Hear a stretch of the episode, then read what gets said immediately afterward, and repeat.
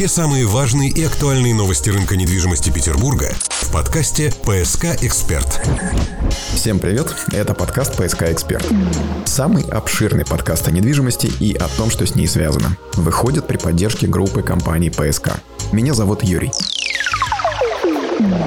Несколько выпусков назад мы анонсировали трилогию, посвященную непростым взаимоотношениям города Санкт-Петербурга с окружающей его водой. Если вдруг не слушали, то начните с эпизода под названием «Сложная морская история Санкт-Петербурга». Он есть практически везде, от Яндекс Музыки и ВКонтакте до Ютуба и Одноклассников. В следующей же серии был выпуск про Петербург и реки, и его тоже можно послушать. Ну а этот выпуск называется «Петербург намывной», и в нем мы ставим точку в обзоре всех тех процессов, процессов, которые формировали связи большого города с большой водой.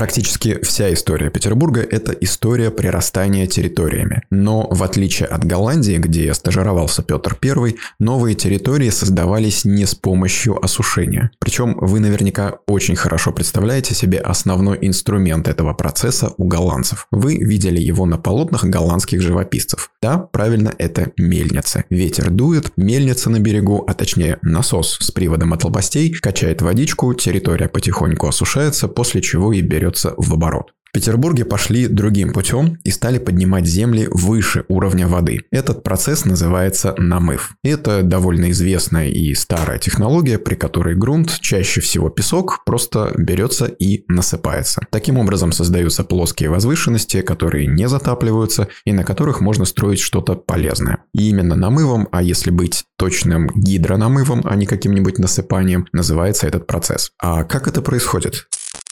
Намыв территории осуществляется с помощью гидронамыва, то есть использование потока воды для переноса грунта или породы к нужному месту. Затем грунт или порода оседают на поверхности воды и образуют новую сушу. Ну, в общем, да, все верно. С дна водоема вместе с водой поднимается песок и в таком полужидком виде по трубе подается к месту создания новой суши. Затем этот поднятый грунт укрепляется, стабилизируется и предстает в виде идеальной площадки для нового строительства. Притча о доме на песке, кстати говоря, здесь не актуальна, поскольку современные технологии кардинально улучшают несущие способности таких грунтов.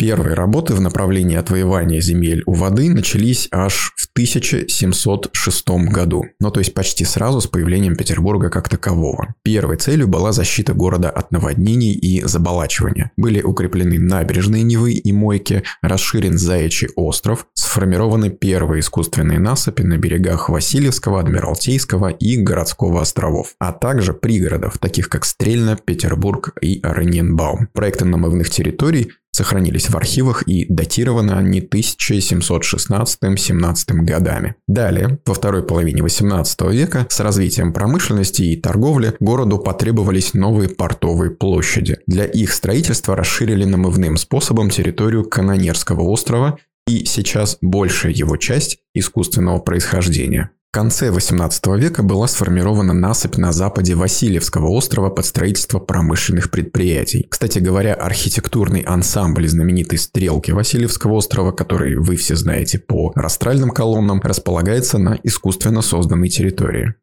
середине XIX века для строительства логистической инфраструктуры хлебного порта был расширен левый берег Невы на участке от обводного канала до Смольного. Тогда же в дельте реки появились и небольшие искусственные островки – это Масляный, Сельдяной, Сальный и Тучков-Буяны. Цель сугубо практическая – здесь расположились продовольственные склады. При строительстве морского канала и морского торгового порта в конце 19 начале 20 веков засыпались мелкие протоки Невы и объединялись встречались такие острова, как Гутуевский, Вольный, бывший круглый и Большой Резвый. Про строительство морского канала мы рассказывали в первой части этого водного цикла подкастов, когда касались той самой непростой морской истории Петербурга. Вместе с намывом в 19 веке появилась еще одна интересная идея. Инженер путей сообщения Федор Янакиев представил очень амбициозный план преобразования Петербурга и предложил превратить Адмиралтейские верфи в современный жилой район с видом на море. То есть это был первый проект редевелопмента в истории города. и, возможно, в российской истории вообще. Да более того, таких примеров во всем мире тогда нужно было еще поискать. Но, увы, проект не реализовался. Хотя бы потому, что ему помешали Первая мировая война и революция. После революции к вопросам редевелопмента не возвращались, но расширение и укрепление берегов продолжалось. И вообще наиболее серьезные попытки Петербурга развернуться в сторону моря на запад и отхватить у воды часть суши были предприняты именно в советское время. Еще до войны градостроители решили увеличить прибрежную территорию не только под промышленное строительство и порты, но и под обустройство рекреационных зон. Генеральный план Ленинграда за 1935 год предусматривал формирование локальных насыпей вдоль всего побережья Финского залива. Первым настоящим идеологом Петербурга, как города у залива, стал Николай Баранов. В 1938 году он занял должность главного архитектора Ленинграда, и было ему тогда всего лишь 29 лет лет. В это время, в 30-е годы, готовилась очередная версия генерального плана Ленинграда, предполагавшая его беспрецедентно амбициозное расширение на юг.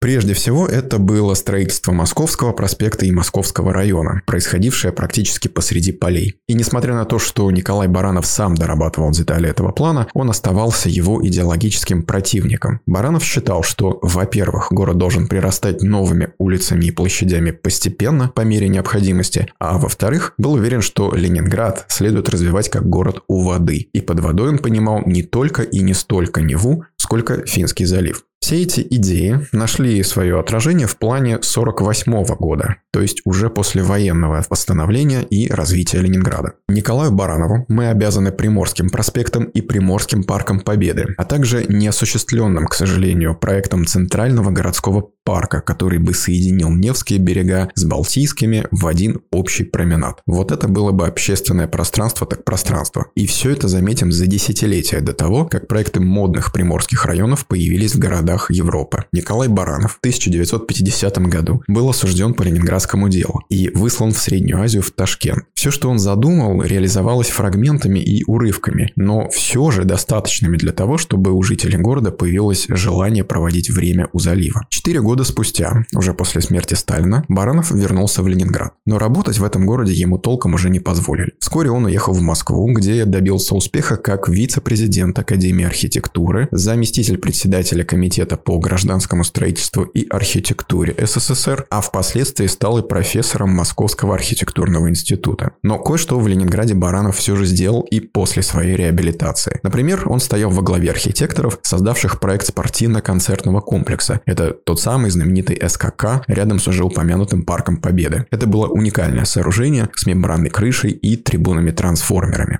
Но вернемся к намывному Петербургу, уже упомянутым намывным территориям на Васильевском острове, задуманным Николаем Барановым. Первая версия морского фасада Ленинграда обрела хоть сколько-то отчетливые черты только в 1970-е годы. Кстати, и первый серьезный намыв на юге территории в Красносельском районе также был проведен в 1970-е годы. Вообще, по задумке, на намыве именно Васильевского острова должен был вырасти второй центр города с учреждениями культуры, московским вокзалом, яркими архитектурными решениями и всем тем, что сегодня включает в себя понятие многофункциональной застройки. Что-то из этого появилось, но по большей части вышел еще один спальный район. Жилье вроде как нужно было строить в любом случае, а вот до остального руки не очень-то и доходили. Лучшее, что появилось на советских намывных территориях, это полоска пляжа напротив гостиницы Прибалтийская, куда в белые ночи по пятницам приходили сотни людей посмотреть на море, как на экзотику. Проект морского фасада толком не реализовался и со второй попытки, которая была предпринята уже при губернаторе Валентине Матвиенко. В 2000-е годы архитекторы представляли это место как футуристический район с дорогими офисами, фешенебельным жильем и красивыми общественными пространствами. В общем, лицо нового Петербурга. Сейчас уже видно, что опять получился спальный район весьма громоздкий, однако востребованный с точки зрения жилья. Но согласно генеральному плану 80-х годов, Ленинград должен был развиваться преимущественно на запад, в сторону моря. Морской фасад города по задумке должен был гигантским полукольцом охватить часть Невской губы от Ольгина на севере через оконечности островов Невской дельты на востоке и вплоть до Стрельны на юге. За 278 лет существования Петербурга, Ленинграда и снова Петербурга выполнен громадный объем работ по переустройству гидрографической сети. В разное время и с различной целью расчищались и углублялись реки, прокладывались одни каналы и засыпались другие, создавались новые водоемы и ликвидировались старые. В общей же сложности со второй половины 20 века площадь города увеличилась благодаря намыву более чем на 3000 гектар. Это вроде бы немного относительно общей площади Петербурга в 144 тысячи гектар, но и немало, особенно с учетом того, что на новых территориях появилось много, как принято говорить, знаковых объектов северной столицы. Вы слушаете подкаст о недвижимости «ПСК Эксперт». Среди самых масштабных и интересных работ по видоизменению городской гидрографии и географии можно выделить семь. В конце 50-х годов на Крестовском острове был вырод грибной канал. Чуть позже проведена засыпка Лиговского канала от Московского проспекта до реки Красненькой. А также был засыпан Веденский канал, соединявший канал Обводный с рекой Фонтанкой. Это было сделано в конце 60-х. Был увеличен и Крестовский остров. На новой территории находилась часть стадиона имени Кирова, на месте которого сейчас располагается футбольная «Газпром-арена». Далее, в начале 70-х было проложено новое русло реки Смоленки, и спрямлена река Волковка, а река Черная была направлена в Оккервиль в обход нового жилого района. Последнее делалось уже в конце 70-х годов. В это же время был выкопан широкий и глубокий дренажный канал, который опоясал Юнталовский лесной массив, это было сделано также в конце 70-х. А еще часть водных протоков была и вовсе убрана под землю. Всего же за всю историю города на Неве засыпано и заключено в трубы 55 рек, ручьев, каналов и около 200 озер и прудов.